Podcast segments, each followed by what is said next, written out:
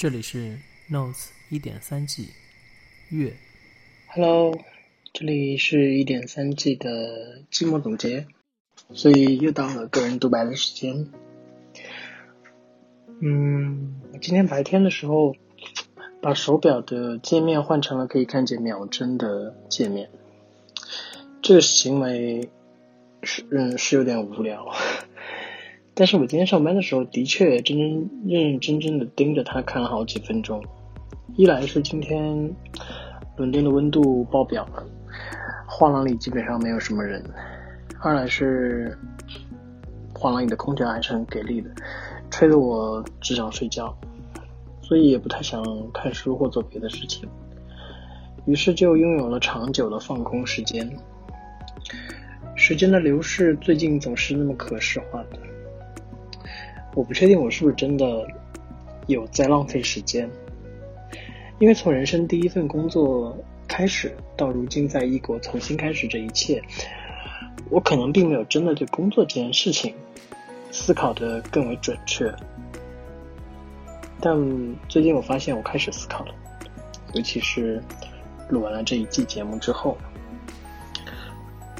这一季开启了一个阅读的模式，让我得以用另一种身份去接触和记录别人生活的痕迹。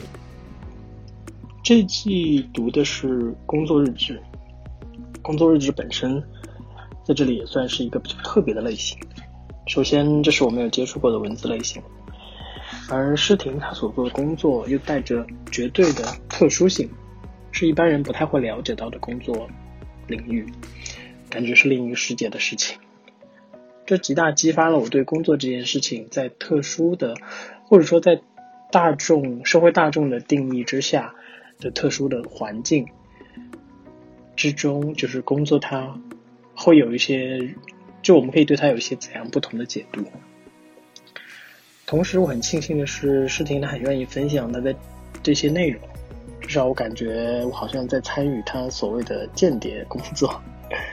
就是记录和分享这个既属于行业性，又属于它非常个人性的一些内容。嗯，同时我自己在伦敦做兼职，做两份兼职，到现在已经快半年了。嗯，一直还在找正式工作，但是找正式工作的这个过程似乎陷入一种怪圈，就是投递拒信，或者是面试了无音讯。嗯，这个循环有时候会让自己很崩溃，所以阅读起别人的工作日志，或者他描写工作当中的内容和一些感悟的时候，不免的会有一些自我对照。嗯，今天可能想说的更多是，算是诗婷的文字这块好玉引出来的一些砖块吧，就是浅浅的一个自我反思而已。这一期聊了很多，呃，与人沟通，呃，一来是诗婷的工作需要很大量的与人沟通。另一方面，我觉得与人沟通其实是体现我对待这个工作的态度和我在这个工作中位置的一种参照。在异国他乡工作，与人交流这件事情本身是前置于工作的，也就是说，在工作开始之前，其实你在与人交流这件事情上的位置，你在与别的就是异乡的这些人。交流的方式就已经决定了你进入工作一开始你可能的状态。我自认为我以前是一个非常善于沟通，并且很主动的角色，在职场和生活中都是这样。但是如今就是有一些变化，嗯，我我好像非常被动的在等待着同事选择。等待这个词可能用的不太准确。我更期待的可能是一种隐形的状态，我不知道为什么我，我也不是不知道，就是我其实不太喜欢自己这种隐形的状态。这种变化一呢是来自于我对于自己所做这份兼职缺乏的热爱，二是很明显、很明显的不自信。当然，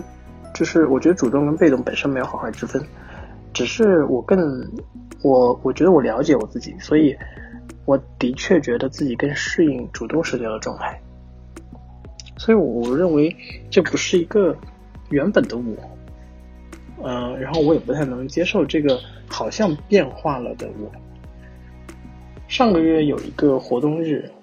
在结束第二天，我同事就问我为什么没有去参加那个派对，我就用了一个非常官方的、客套的理由搪塞了过去。我好像我在曾经很长一段时间都非常痛恨这样的自己，并将我没有能够去找到满意的工作，这个全职的工作会归咎于此，就是觉得自己是因为这个样子，所以才得不到。嗯，这种规则呢？好像并不全错，但的确好像是对自我的一种推卸责任的做法。就是我觉得更多的责任在于我自己，而不仅仅是在于说我沟通这件事情。上周的时候又有一个公司的派对活动，我没有参加。不过这一次我在回被问到的时候，我的回答明显有了变化。最近的确对于自己在伦敦生活和工作这件事情有了一点自信，嗯，虽然这些自信好像是建立在自己结束了一段非常肮脏、混乱的这个阶段之后，逐渐恢复起来的自我在发挥作用，就这很明显就导致我与人沟通的过程中，我找我找回了那个熟悉的自我，而且我发现找回自就是曾经熟悉那个状态，其实并没有那么困难。或者说，至少并没有让我觉得，嗯，如果真的去做之前，会遇到那么多的阻力。所以有趣的事情是，我之前的惧怕也完全来自于自我。毕竟，如果你问我，就是在这边的职场中是否会遇到一些比较特别的困难，因为有些人会问，比如说，呃，在异国他乡，你可能。沟通的时候呀，然后职场的环境啊等等，会不会有些不一样？会不会有一些因为民族性、因为身份的问题产生的？我的确是能说出来一些的，但是我觉得这些都不足以替代我对自己不够自信而失去自我这个真实的原因那么重。说白了就是，我个人认为，在任何环境之下，你自己的态度和决定。是更重要的，而环境多出来的一些环境原因，它并没有那么难以克服。就像在这一季节目里视听说的那样，就是观察者，他一直在强调这个身份。我觉得观察者可能是在新环境中的工作者的一个初期身份。嗯，在观察行业、观察同事。呃，经理或者是自我这个过程当中，自我的身份其实是一再被加固的。但他首先会经历一个失去，然后再经历一个重新获得。我们一直其实是了解自己的，但是在工作的过程当中，认识到会逐渐认识到自己可能更适合什么，或者像事情说他明确知道自己更不适合什么。我们之所以，我之所以要把。工作这件事情放大到一个自我的层面，就是因为我原先对工作只是工作，就是我原先的这个认知发生了变化。我以前觉得工作不太重要，而且我一度试图在控制工作和生活这个平衡，而且我觉得能控制好生活跟工作平衡这一件事情，好像是一个非常值得称赞并且拿出来说的优点。可能有些人能做的比较好。但我后来发现，我把他们太绝对化。嗯，我之前在国内工作的时候是这样做的，也是非常努力在这样做。然后逐渐你会发现，每一项的工作内容慢慢占据你生活的份额的时候，你就开始厌恶，你就突然觉得工作和生活是敌人，而且你会懊恼，并且开始讨厌工工作这件事情本身。这可能就是我之前跳槽太多次的原因。也不是跳槽，就是离职太多次的原因。嗯，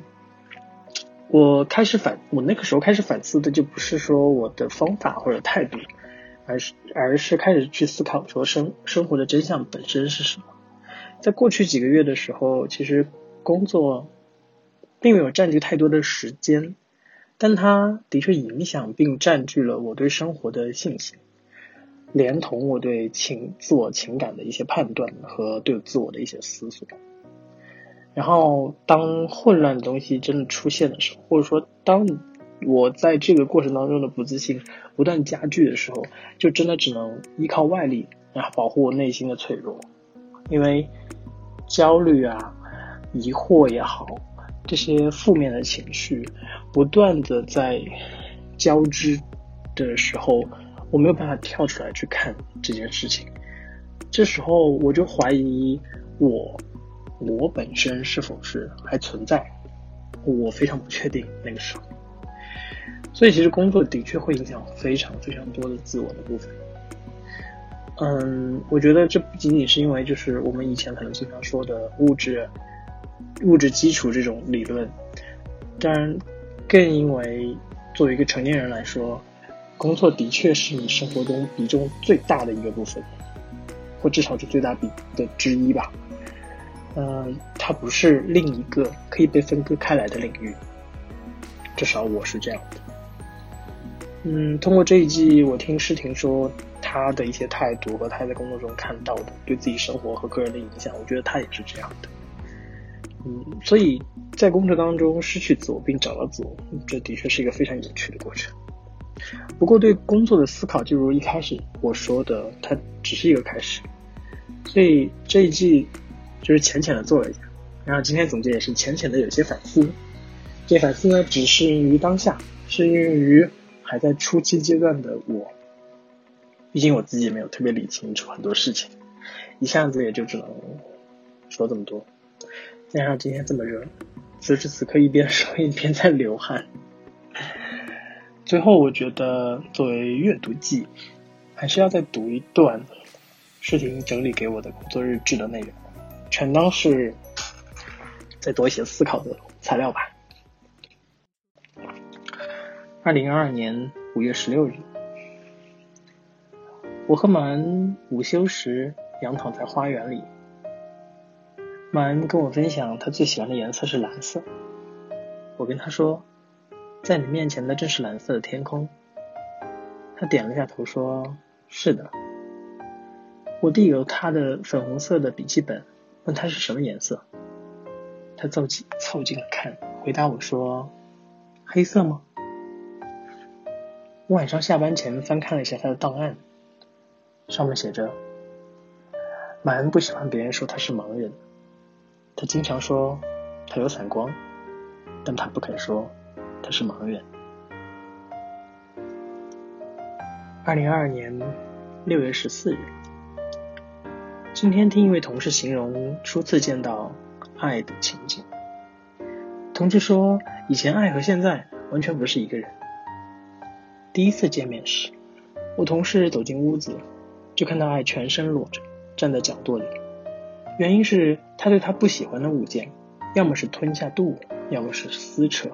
损坏，包括布料、塑料、橡胶制品的物品，甚至还有他的排泄物。爱今年已经七十多岁了，没有视觉，没有听觉，自然也不知道怎么说话。他这些行为是近几年才逐渐改善的。目前他至少能够允许自己穿着衣服，遇到不喜欢的物件，能做到只是损坏，而不是吞下。这一季正式录完了。每次在这一季每次阅读到诗婷的工作日志的文字的时候，其实很有趣的是。他打开了这个新世界，和他在这个文字当中表达出来他自己的状态。我第一次做这样相关内容，然后觉得做的还蛮不成熟，但也希望就是慢慢的把这个三点零的六个 G 六个六 G 全部做完，可以对于我个人对于文字的喜爱